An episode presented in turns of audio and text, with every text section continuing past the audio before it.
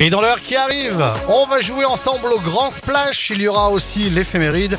Vous allez tout savoir concernant ce 22 août. Pour débuter cette nouvelle heure, Jason Derulo, il est 7h.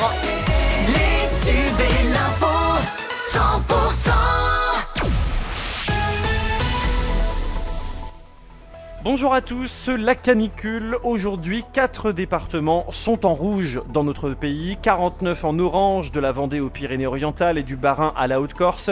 Alerte maximale dans le Rhône, l'Ardèche, la Haute-Loire et la Drôme. Dans la vallée du Rhône, des niveaux de température jamais mesurés en France sont attendus aujourd'hui. Dans l'Hérault, la vigilance reste orange ce mardi. Incendie à Portel des Corbières. Le feu s'est déclaré sur la commune de Portel hier vers 11h30. Une quarantaine de pompiers étaient sur place. À midi 20, les soldats du feu ont ajouté qu'un hectare de végétation était déjà parti en fumée.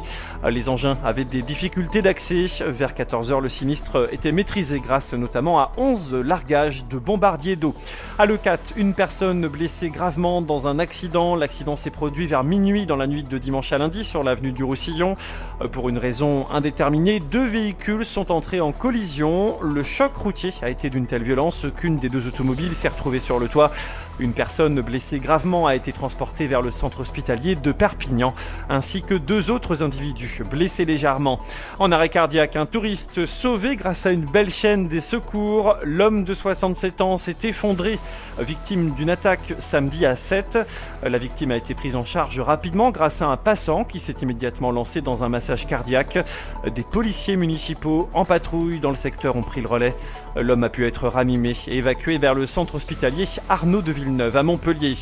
En plein délire, elle frappe sans raison un couple de non-voyants à un arrêt de tram de Montpellier. C'est une Parisienne de 27 ans, euh, fragile psychologiquement, qui a été jugée pour ses violences. Euh, L'agression du couple malvoyant remonte au 20 juin. Bien que reconnue coupable, la prévenue a été déclarée irresponsable pénalement. Euh, Pour autant, civilement, elle a été condamnée à verser 2300 euros au couple, auquel il faudra ajouter 1000 euros de frais d'avocat. Une agression avec un cric dans les rues de Narbonne. L'agression a eu lieu dans la nuit de samedi à dimanche. Un SDF a reçu un coup de cric de la part d'un autre SDF. La victime transportée au centre hospitalier de Narbonne souffre d'une double fracture aux vertèbres et au lombaire. Le suspect a été interpellé. Selon les forces de l'ordre, ce dernier était alcoolisé au moment des faits. Au Kellar, Roule Contact est de retour avec ses animations. Après une petite pause, l'atelier sera présent devant la médiathèque aujourd'hui. Ce sera de 15h30 à 18h30. Euh, Pour l'occasion, les participants de l'atelier précédent ont choisi d'organiser un goûter partagé et un karaoké. Le public est invité à se retrouver à partir de 3h30 cet après-midi, soit avec quelque chose à grignoter, soit une boisson à partager, ou avec une idée de musique pour faire remuer corps et cordes vocales. Le cyclo-club à l'assaut du col du Lérac, ce sera samedi. Le club de Bédarieux organise la première montée chronométrée du col du Lérac. Les participants attendus seront âgés de 14 ans pour les plus jeunes et jusqu'à plus de 75 ans pour les plus âgés. Ce sera l'occasion de faire découvrir les routes de la région et ses paysages magnifiques. Départ prévu à 10h30 du plateau Sainte-Barbe à Graisse-Sac. Et puis ça va jazzer ce soir pour le dernier concert des mardis de Minerve avec les Tire-Bouchons, un groupe toulousain qui ne laisse personne de marbre avec son jazz manouche et son swing atypique.